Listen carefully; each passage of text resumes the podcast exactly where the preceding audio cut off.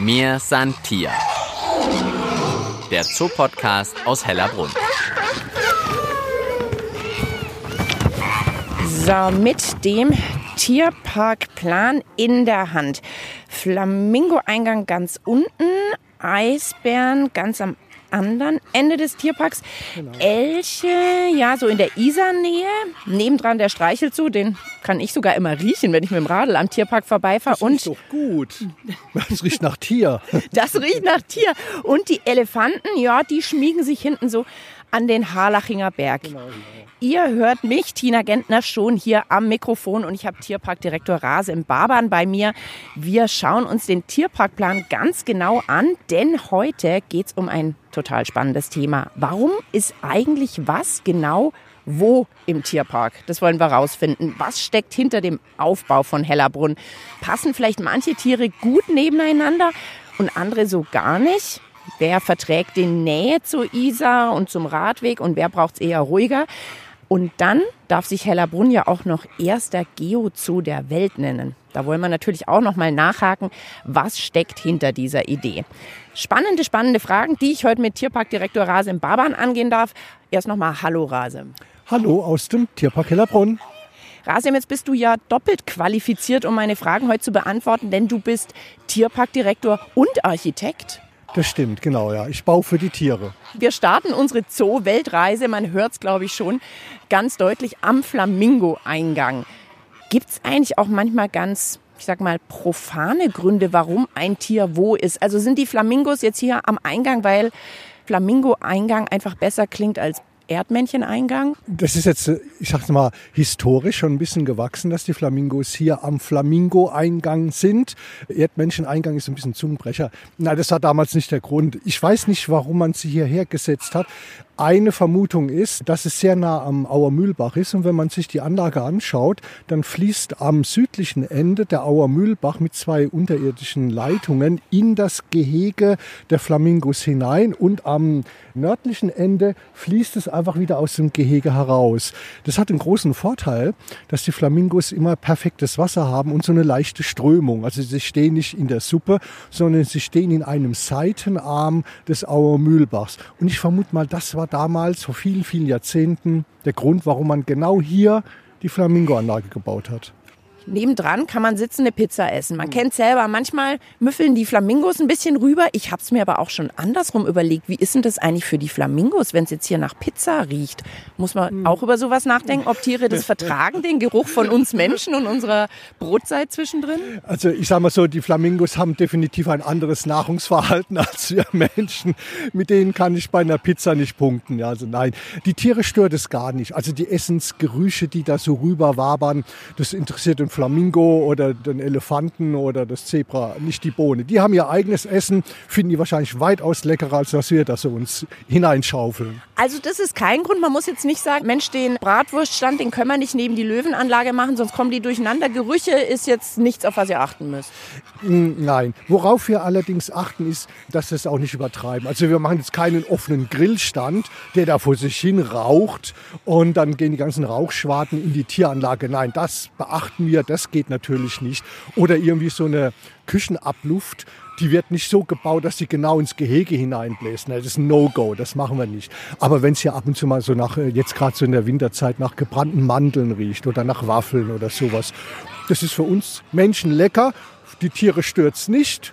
Insofern alles fein. Vielleicht kannst du uns trotzdem noch mal ein, zwei Sachen aufzählen, auf was man zu achten hat. Du hast schon gesagt, gerade eben also die Beschaffenheit. Hier haben wir das Wasser, wo man ein bisschen guckt, dass es zum Tier passt. Was gibt es noch, wo ihr drüber nachdenkt? Ich könnte mir vorstellen, ich weiß nicht mehr, Logistik, kurze ja. Wege. Ja, genau. Wir müssen ja unsere Gehege andienen. Das heißt, wir müssen Ver- und Entsorgung dort sicherstellen. Versorgung, das bedeutet, wir brauchen das Futter, die Tierärzte müssen gut rankommen, die Tierpfleger müssen gut rankommen und dann die Entsorgung. Das heißt, der ganze Mist, der muss wieder abtransportiert werden. Oder wenn ein Tiertransport kommt, wir bekommen ein neues Tier, dann müssen wir die Gehege auch so bauen, dass man sie gut andienen kann mit eben größeren Anhänger, wo Tiere drauf sind oder Tiertransportkisten. Das sind alles Dinge, die wir bei der Planung und Umsetzung von Neubauten beachten müssen. Und Deswegen gucken wir auch immer, dass Großtiere möglichst so ein bisschen mehr in die Peripherie rücken, weil dort haben wir Wirtschaftswege, die liegen im Hintergrund. Die stören den Besucher nicht, der sieht sie auch gar nicht. Und wir können dort wunderbar die Logistik gewährleisten. Also die Großen und die, die ich stelle mir vor, auch mehr Mist machen, wenn die ein bisschen eher am Rand liegen, ist das natürlich für euch um einiges praktischer. Das ist natürlich praktisch, aber manchmal geht es halt nicht anders. Wir haben hier im Tierpark Hellerbrunn noch eine Besonderheit. Der Auer Mühlbach, alle Besucher kennen ihn ja, der fließt vom Süden nach Norden durch den Tierpark durch und teilt ihn fast in zwei Hälften. Dadurch haben wir sehr, sehr viele Brücken. Wir haben 28 Brücken. Sagen wir, wir sind das Venedig der Zoos. Und diese Brücken müssen natürlich auch alle Schwerlast verkehrsfähig sein, damit wir mal mit so einem Elefantentransport auch über eine Brücke rüber können oder mit was anderem. Und deswegen haben wir hier in Hellerbrunn nochmal die besondere Herausforderung, dass wir ähm, nicht alle Gehege auf dem kürzesten Wege erreichen können. Das heißt, manchmal müssen wir einen ziemlichen Umweg fahren, außenrum über den Schlichtweg, der liegt zwischen dem, der Isar und dem Tierpark oder über die Siebenbrunner Straße. Und dann müssen wir uns manchmal so ein bisschen durch den Tierpark schlängeln. Und du gibst mir noch mal ein super Stichwort, die Isar. Ich radel total oft vorne an der Isar vorbei. Da kriegt man ja auch immer zum einen gleich so ein Näschen mit vom ja. Tierpark. Ist es denn andersrum, stelle ich mir vor, für euch auch eine Herausforderung, sich zu überlegen, welche Tiere packen wir denn in Isar-Nähe? Weil da ist ja dann doch noch mal ein bisschen mehr los. Also ich sage nur im Sommer Grillen, Badegäste, Radler, die vorbeifahren. Ja, und auch Technopartys, die bis in die Morgengrauen gehen. Das ist äh, mit eines der allergrößten Probleme. Mit dem Rauch von den ganz vielen Grills, dann auch noch im Sommer, wenn alles trocken ist, da besteht auch eine hohe Waldbrandgefahr. Und wenn bei uns hier ein Feuer ausbrechen sollte, das möchte ich mir nicht vorstellen. Und auf der anderen Seite, das, und das hat in den letzten Jahren leider zugenommen, das war vorher nicht so. Ähm, die Technik macht es heute möglich. Jeder nimmt seinen kleinen Subwoofer mit und macht da Techno-Party mit einem Lärm. Äh, das ist schon der Wahnsinn. Und für unsere Tiere ist es aber definitiv Stress.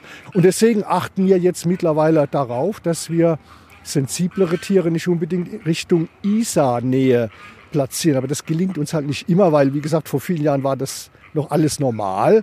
Mittlerweile ist es ein bisschen außer Rand und Band gerannt. Ich hoffe, dass es sich wieder dreht und wieder alle Leute doch mehr die Natur genießen. Weil du gesagt hast, sensibleres Tier, was wäre da ein Beispiel für? Ja, es sind im Grunde genommen sind schon die Fluchttiere. Gerade wenn die äh, Rauch wittern. Ich meine, ein bisschen Rauch, das ist, äh, die, sind das, die Tiere sind das ja gewöhnt. Aber äh, wenn dann äh, die Grillsaison startet und es da teilweise aussieht, als ob es an der Isar brennt, weil es so verraucht ist, das ist dann für so Fluchttiere dann schon eine etwas seltsame Situation wo es zu einer Panik kommen kann. Also wenn der Rauch dann, der Wind steht ungünstig und der komplette Rauch äh, drückt in den Tierpark hinein, dann werden äh, unsere Giraffen, unsere Takine, unsere Hirschziegenantilopen, die da halt sind an dieser Grenze, die können wir auch nicht umsiedeln, die müssen da bleiben, dann werden die schon nervös. Das beobachten wir. Dann gehen die schon zurück und beobachten die Lage etwas kritisch. Ja. Bislang haben wir es gut unter Kontrolle, aber wie gesagt, wir hoffen, dass einfach sich alles wieder etwas normalisiert. Also ihr merkt schon wahnsinnig viel zu beachten, wenn man einen Tierpark anlegt, aufbaut, wenn man schaut, wo ist welche Anlage am besten aufgehoben. Rasim und ich, wir laufen mal ein Stückchen weiter. Ich würde sagen, auch mir ist ein bisschen nach Afrika und dir. Genau, ja, es ist ziemlich frisch heute Morgen, ja. Also auf geht's nach Afrika. Schon gewusst? Über den Online-Shop oder die München-App kommt ihr digital und schnell an eure Tagestickets für den Tierpark. Ganz einfach auf hellerbrunn.de slash Tickets. Probiert's aus!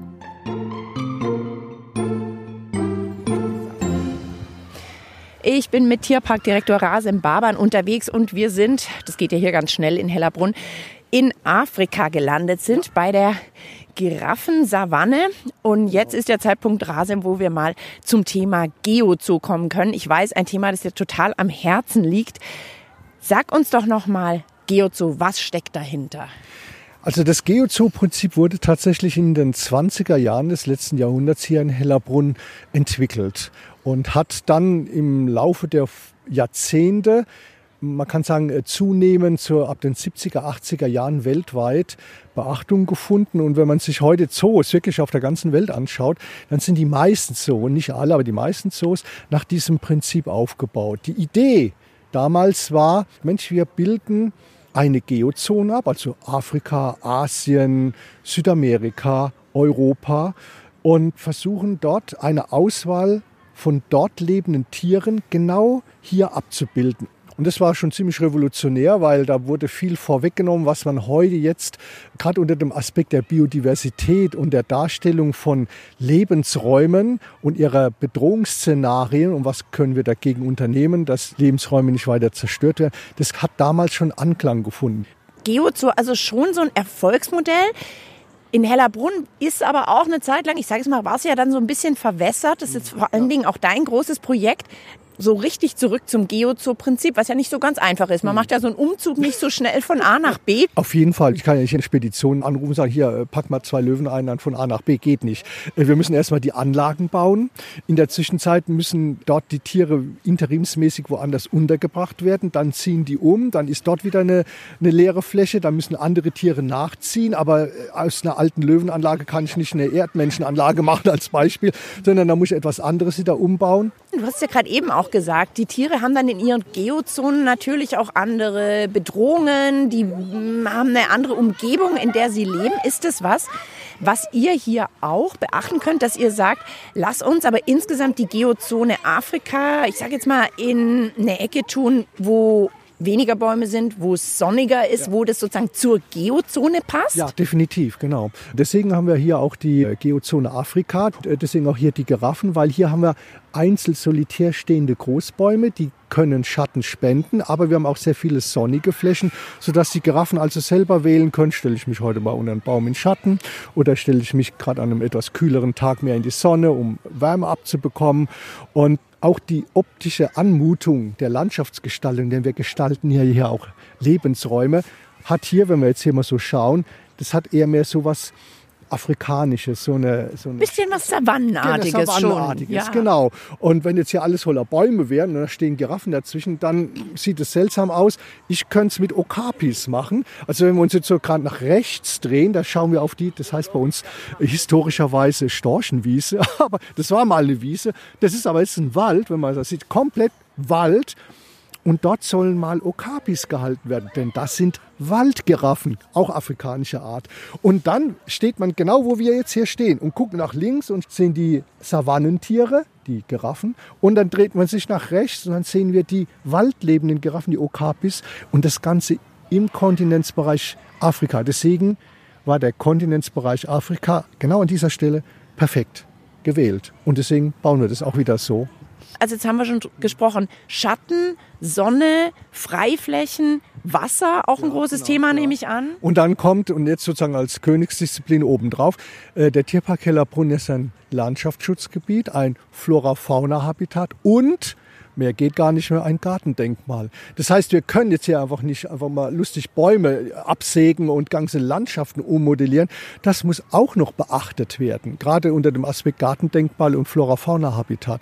Das heißt, jeder Baum, der hier steht, wir haben 2300 Bäume, jeder einzelne Baum ist hier kartografiert nummeriert und wird regelmäßig kontrolliert. Und wenn wir hier etwas bauen, dann ist das genehmigungstechnisch schon sehr aufwendig. Das heißt, wenn ich an einer Stelle tatsächlich mal einen Baum wegnehmen muss, weil er da einfach stört, dann muss ich dafür eine Ersatzpflanzung machen, was wir natürlich auch machen. Auch das muss alles mit beachtet werden. Und dann noch obendrauf der Auermühlbach. Den können wir nicht verlegen, der fließt da durch. Und wir haben ganz viel Wasser. Da sind wir auch froh drum. Denn wir haben ein ganz anderes Thema, können wir vielleicht mal eine Extrasendung draus machen, äh, mit den Klimaveränderungen haben wir in Hellerbrunn zum guten Glück jetzt nicht so die Probleme mit den sehr heißen Sommern, weil wir sehr viel Wasser haben. Wir haben unheimlich viel Wasser. Und dadurch hat sich hier in Hellerbrunn wie so ein kleines Mikroklima gebildet. Und wir sind hier immer etwas kühler und frischer als der Rest von München. Das heißt, kann jedem Münchner immer nur sagen, wenn es in der Stadt zu heiß ist, nach Hellerbrunn kommen. Hier sind es locker zwei, drei Grad kühler und viel angenehmer und schattiger. Es gibt ja schon auch noch andere Ideen, ein Zoo zu gestalten, aufzubauen, neben dem Geozoo-Prinzip. Hm. Kannst du uns noch Beispiele nennen, Wie könnte man es denn noch machen? Ich nehme jetzt mal an, von A nach Z ordnen macht keiner so wirklich. Nee, das nicht. Es gibt andere Zoos, die zeigen Lebensräume. Also zum Beispiel der Lebensraum Wüste. Wüsten gibt es auf vielen Kontinenten.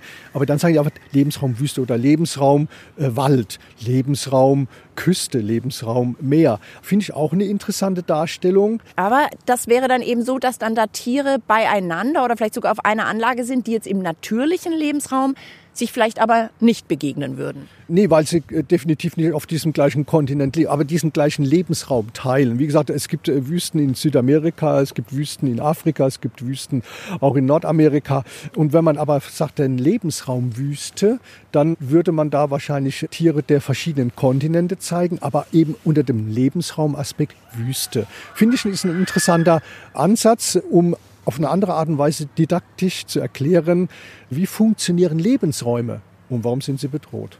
Wir haben in der Mir sind hier Folge 93 mit deinem Kollegen und zoologischen Leiter, dem Carsten Zehrer, gesprochen und haben darüber gesprochen, dass es ja noch eine Sache gibt in Hellerbrunn. Es wird, glaube ich, auch mehr Gemeinschaftsanlagen. Also wirklich auf einer Anlage mehrere Tiere zu zeigen. Ist das auch was, wo man sagt, hey, das ist eine Idee, die hat sich irgendwie ein bisschen durchgesetzt. Das wollen wir beim Aufbau des Zoos weiter beachten? Ja, definitiv. Das nennt man die Vergesellschaftung. Natürlich werden wir jetzt hier nicht bei den, bei den Giraffen die Löwen mit dazustellen. Das, in ihrem natürlichen Lebensraum leben die zusammen, aber gehen sich mehr als aus dem Weg. Nein, das machen wir nicht. Aber wir versuchen wirklich Tierarten gemeinsam auf einer Anlage zu zeigen, die auch gut miteinander auskommen. Das sehen wir ja bei unserer Afrika-Außenanlage, die jetzt momentan im falschen Kontinentsbereich noch ist. Da halten wir ja Antilopenarten, Zebras, Strauß, alle zusammen und die vertragen sich wunderbar. Es ist auch eine Art der Verhaltensanreicherung, dass diese Tiere eben miteinander interagieren. Und das ist auch wichtig, um eben den Tieren wirklich auch die Möglichkeit zu geben, ihr, ihr ganzes Verhaltensmuster auszuleben. Das heißt, du hast es angesprochen, wir sind ja gerade in Afrika. Wer fehlt hier noch? Die Zebras, die sind noch ein bisschen weit genau, weg, die, die kommen irgendwann noch? Genau, die Zebras, die Strauße, verschiedene Antilopenarten. Die sollen dann alle hier in diesen äh, Bereich hinein. Und mit denen können wir so eine Vergesellschaftung mit unseren Giraffen dann hier machen. Gar kein Problem. Also ein paar Umzüge stehen noch an. Ich würde sagen, wir ziehen auch noch mal um. Ja. Vielleicht noch auf den Sprung nach Asien? Stimmt, zu den Elefanten vielleicht. So machen wir es. Okay. Mir Santier der Zoopodcast aus Hellerbrunn.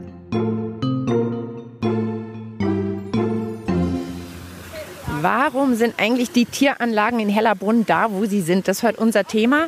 Ich bin mit Rasim Baban, dem Tierparkdirektor, unterwegs und ihr hört schon plätschern. Wir sind in Asien bei den Elefanten angekommen und schauen hier jemand bei einem kleinen Bad zu. Oh, ist es jetzt Otto? Ich, ich glaube, es ist Otto. Man sieht nur den Rüssel aus dem Wasser rausspitzen. Doch ja, es ist Otto. Otto macht ein Morgenbad, da ist er tatsächlich. Herrlich. Und man sieht die kleinen Stoßzähne, ja, genau, jetzt können wir ihn erkennen. Ja, ja. So eine Mischung aus Tauchen, ab und zu kommt mal der genau, U-Boot-Rüssel raus. Sein Schnorchel hat er immer dabei, kann nichts passieren. Jetzt haben wir vorher die Elefantenanlage schon ganz kurz angesprochen. Ein bisschen würde ich auch sagen, schon auch das Herzstück hier in Asien. Und das Gebäude hier ist eigentlich das älteste, was wir haben. 1914 gebaut und wir haben es dann 2014 bis 2016 saniert und eröffnet, dann in 2016. Und jetzt sieht es wieder genauso aus wie 1914, also exakt genauso. Und wenn man sich vorstellt, früher war das ja das einzige Warmhaus im Tierpark Hellerbrunn. Da hat man alles reingetan, was irgendwie eine Wärme benötigt. Da waren Giraffen drin. Es waren mal afrikanische Elefanten und asiatische Elefanten drin. Es waren Flusspferde drin. Also das, die Hütte war voll. Also die haben die übereinander gestapelt. Ich wie man die da reinbekommt. Jetzt sind nur die asiatischen Elefanten, haben das gesamte Gebäude für sich und eine riesige Außenanlage und von der Lage her wirklich perfekt. Dahinter, man sieht es nicht, hinter den Bäumen ist der Wirtschaftsweg. Wir können also die Anlage perfekt andienen, weil wenn wir mal so einen Elefantentransport haben, da kommt da schon was Größeres angefahren. Also von daher waren wir richtig froh, dass die das damals genau an der Stelle gebaut haben. Genau, super Stichwort, sagst du es schon. Du musst ja auch ganz oft mit Sachen arbeiten, weil die einfach da sind. Vielleicht schon seit 100 Jahren. Hier, bestes hm. Beispiel, Elefantenhaus wenn du dürftest, könntest, wie du wolltest, wenn du bei Null anfangen könntest, gäbe es dann noch was, wo du sagst, boah, dann würde ich aber so und so loslegen? Dann würde ich tatsächlich einen innerhalb des Tierparks liegenden Rundweg für die Ver- und Entsorgung aller Anlagen zuerst bauen. Bisschen so ein mittlerer Ring, Richtig. der außenrum ja, geht? Exakt, ein, ein mittlerer Ring für Hellerbrunn. Den würde ich zuerst bauen und dann würde ich die Anlagen entsprechend gruppieren. Und dann hätten wir weitaus weniger Probleme in der Ver- und Entsorgung. Das ist manchmal wirklich sehr, sehr aufwendig. Insbesondere, wenn die Besucher da sind, die wollen wir ja nicht stören. Und wir müssen aber trotzdem mit dem Fahrzeug von A nach B fahren. Dann ist es immer auch ein bisschen kritisch, weil da rennen ja die Kinder rum und alles. Und das möchte ich eben getrennt haben. Aber es geht halt hier nicht. Wir haben schon ganz viele Wirtschaftswege im Außenbereich, aber wir haben eben keinen mittleren Ring. Und wenn ich dir jetzt sozusagen als Fee nochmal irgendwie so einen Wunsch geben würde, du könntest noch eine Sache hexen, was würdest du da noch ändern, was einfach sonst zu aufwendig ist? Ich sag mal so, mit dem, was wir haben, sind wir zufrieden. Es ist manchmal eine Herausforderung, aber wir haben einfach mehr Vorteile als irgendwie Probleme in Anführungsstrichen. Die Lage ist einfach einzigartig. Wir sind hier de facto in München aber hast du hier irgendwas mitgekriegt von einer 1,5 Millionen Metropole? Nicht. Du siehst keine Häuser, du siehst nur Natur, du siehst nur die Isar. Du hörst nicht mal was, abgesehen abends, wenn die Technoparty in der Isar losgeht. Wir haben hier die Isar, wir haben den Auer Mühlbach, wir haben einen Baumbestand. Es ist herrlich hier. Und trotzdem ist man in 15 Minuten zum Marienplatz geradelt. Also von daher sind wir gesegnet mit ganz, ganz vielen einzigartigen Dingen. Und die kleinen Herausforderungen, die nehmen wir sportlich. Rasim, jetzt haben wir über die Tieranlagen gesprochen. Jetzt lebst du ja auch im Tierpark Tag und Nacht. Eigentlich in welcher Geozone? Ähm, Geozone Afrika. Und bleibst du da oder wirst du auch noch umziehen? Guck mal noch, dass das passt nachher. Oder würdest du gerne in eine andere Geozone umziehen? Nö, Afrika gefällt mir total gut. Zumal meine Nachbarn die Löwen sind. Die sind manchmal ein bisschen laut. Immer so zwischen 20 und 21 Uhr geht es wirklich das Löwengebrülle los. Dann weiß ich aber auch immer, dass Max und Benny, das alles in Ordnung ist. man wird ja manchmal so ein bisschen paranoid sogar. Die haben richtig so ein paar festgelegte Zeiten, wo die anfangen rumzubrüllen. Und wenn ich also auf die Uhr gucke und es ist halb acht und ich habe noch nichts gehört, dann denke ich so, Mensch, was ist denn da? Schlafen die schon oder was? Und, und meistens zwei, drei Minuten später geht es, ah ja, Max und Benny, alles gut, alles klar. Und hast du sonst so im Moment einen Lieblingsplatz im Tierpark, wo du dich ganz gern aufhältst oder wo du ab und zu mal hinschaust und sagst, ach, da bin ich ganz gern? Momentan ist es so ein bisschen die große Freiflugvoliere. Wenn man da reingeht, dann betritt man wirklich eine andere Welt. Dann kann man sich auf eine Bank setzen. Und wenn man ganz ruhig ist, dann flattert und piept und, und, und, und wuselt es um einen herum.